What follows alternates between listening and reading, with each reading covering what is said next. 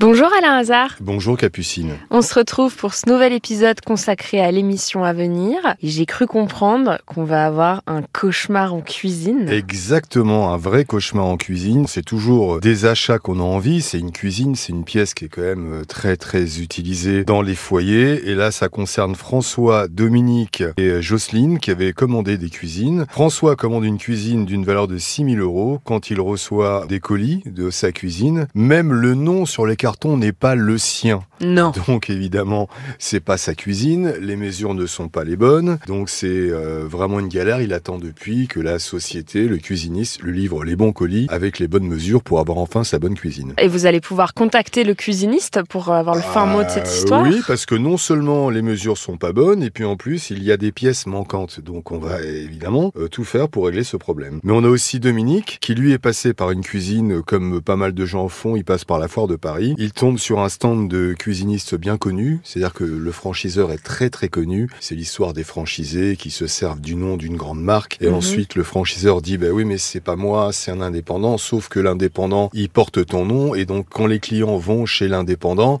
c'est parce qu'il s'appelle comme ça. Donc euh, c'est aussi pour ça. Et donc là malheureusement euh, il verse un acompte et il faut savoir que quand on commande une cuisine, si le cuisiniste n'est pas venu poser les mesures, on doit rembourser l'acompte puisque pour Dominique, euh, il était prévu qu'il ait euh, un appartement sur plan. Mhm.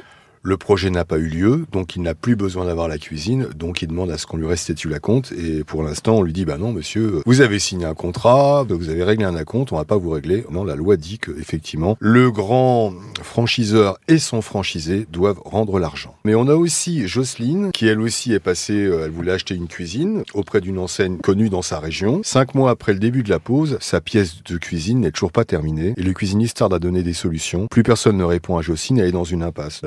C'est 15 200 euros. Ah oui, quand même. Et la cuisine n'est toujours pas terminée. Et alors là, vous pouvez appeler directement le cuisiniste et essayer de trouver où il est. Euh, oui, parce qu'il y a des éléments qui ne sont pas non plus à la bonne taille. Les poseurs disent que eux n'y sont pour rien, ils peuvent pas livrer sans l'aval du magasin. Le magasin répond quand il a envie de répondre. Mhm. Donc mets-toi à la place de Jocelyne, qui a quand même payé une cuisine à 15 200 euros. Ce ah n'est pas rien.